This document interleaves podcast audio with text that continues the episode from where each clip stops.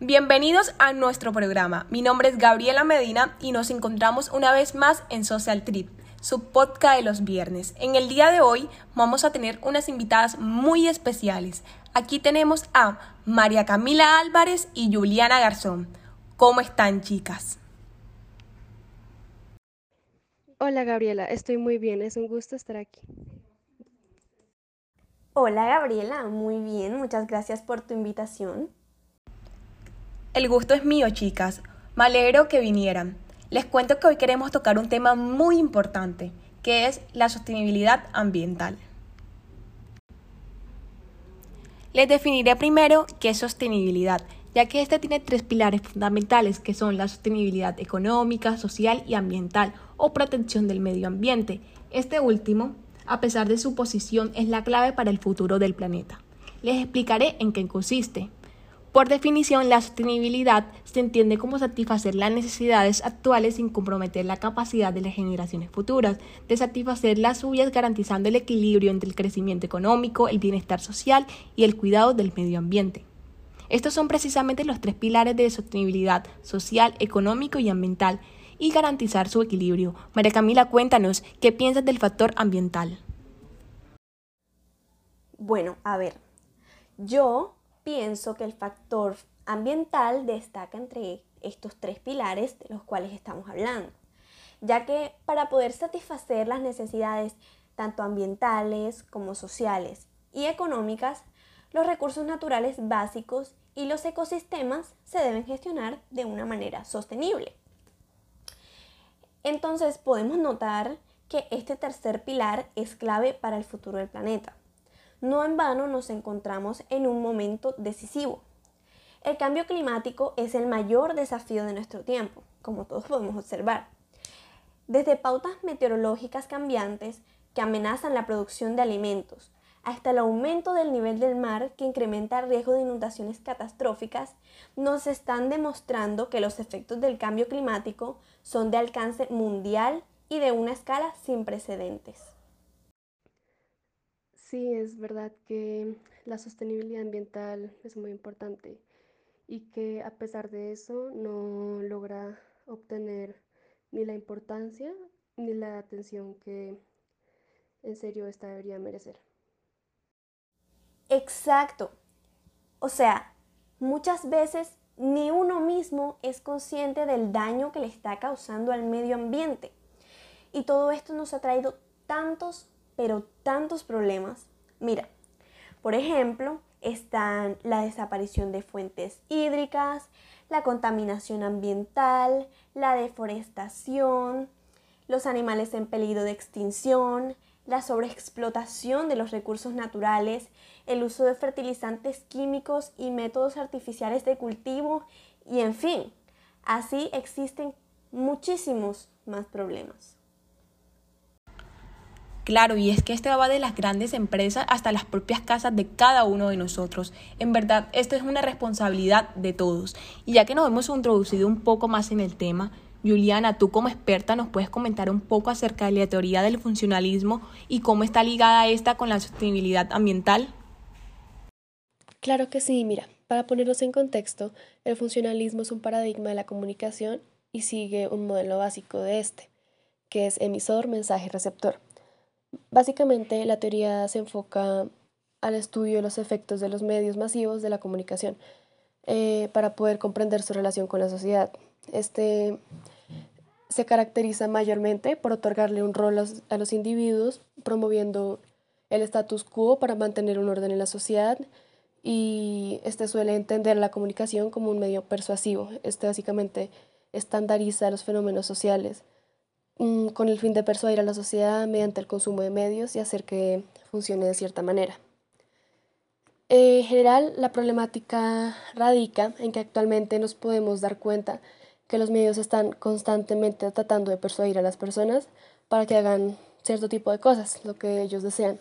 Eh, no sé si, si se han dado cuenta, por ejemplo, el consumismo que se vive en la actualidad es una consecuencia de esto, ya que se manipula básicamente a los individuos para que estos satisfagan eh, esas necesidades que se les hace creer que son sus necesidades eh, de cierta manera y se supone que deben hacer caso a esto. Por consecuencia, se ven favorecidas múltiples industrias y las grandes empresas que desde un inicio buscaban nuestra atención. Claro que sí, entiendo perfectamente. Y es que es verdad. Sí podemos ver en nuestro diario vivir y en todos lugares que hay muchas personas que terminan ignorando el problema, haciendo como si no existiera.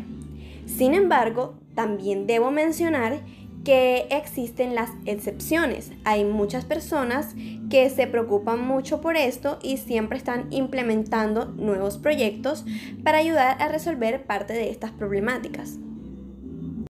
Hay muchos ejemplos de esto. Hay personas que ayudan al medio ambiente creando herramientas que ayudan, por ejemplo, a limpiar los mares, a limpiar las calles. También crean iniciativas de siembra de árboles que ayuda con el problema de deforestación y muchos países implementan leyes que protegen a los animales en peligro de extinción. Y como ejemplo de las personas que contribuyen a la problemática están acciones como la tala indiscriminada de árboles, la caza de animales eh, de forma deportiva, em, la caza de animales que están en peligro de extinción, eh, también tenemos la persona que simplemente con arrojar una basura a la calle o al agua ya está eh, contribuyendo a esta terrible situación. Y siguiendo lo que tú, Juliana, estás diciendo, pues tienes razón, porque la mayoría de las personas que hace esto lo hace por motivos de negocio o avaricia, sin reparar para nada el daño que están causando. Em, es muy cierto lo que dice María Camila, pero lastimosamente para poder generar esta preocupación por el medio ambiente, pues a más personas, en realidad se necesita tener una capacidad suficiente y de alcance pues hacia las personas. Eh, por eso nuestro pensar es que, ¿por qué no usar los medios masivos para promover cosas como el reciclaje, consumo moderado, el uso de energías renovables, si es posible? Por ejemplo, en Colombia, la ley 1715 promueve el uso y la inversión de energías renovables. Em, esto favorece a las personas de manera que se les hace exentos de pagar los impuestos por invertir mm, en estas fuentes no convencionales de energía renovable. En este caso es más que todo la energía solar fotovoltaica. Y en general hay muchas cosas sobre este tema que si tuvieran el mismo espacio de intervención en los medios lograrían un impacto positivo en Colombia. Y creemos que el rol cambiaría y pasaríamos a ser individuos responsables y críticos y dejar de ser manipulados y pues hacer acciones que por lo general llevan a causarle daño al ambiente. Por supuesto que sí. Por ejemplo, aquí en Colombia podemos ver una terrible situación como la contaminación de los mares y de las calles, por lo mismo, porque solo consumimos y desechamos y no se ve un cambio muy notable en las costumbres de las personas.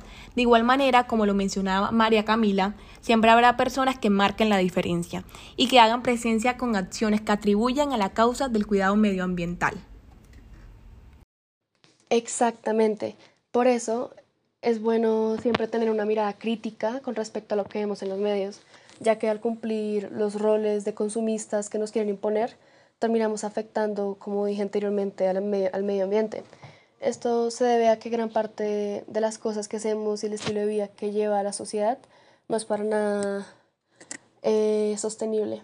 Por ejemplo, en Colombia el rol de la conciencia mental no existe, solo es para consumir y desechar, debido a la falta de identidad de los individuos para identificar sus necesidades esenciales. Y pues lo que creemos es que eso solo deja consecuencias de necesidades infinitas en las personas que no podrán ser suplidas pues nunca. Y no, la verdad esperamos que mediten esto, que se animen a ser parte del cambio, que en serio verán lo bueno que es y se darán cuenta que el medio ambiente en serio lo necesita. Bueno, Juliana y María Camila, ya hemos finalizado nuestro episodio de hoy. La verdad me gustó mucho la conversación de hoy, ya que pienso que es un tema que deberíamos tener presente. Para mí fue un gusto tenerlas aquí. Muchas gracias y espero que vuelvan en otra ocasión. Claro que sí, a mí también me gustó mucho. Muchas gracias a ti por invitarnos. Por supuesto que sí, Gabriela. mira, nosotras estaremos felices de volver en otra ocasión. Y gracias a ustedes, mi querido público, por escucharnos. Lo espero el siguiente viernes con un nuevo tema aquí en Social Trip.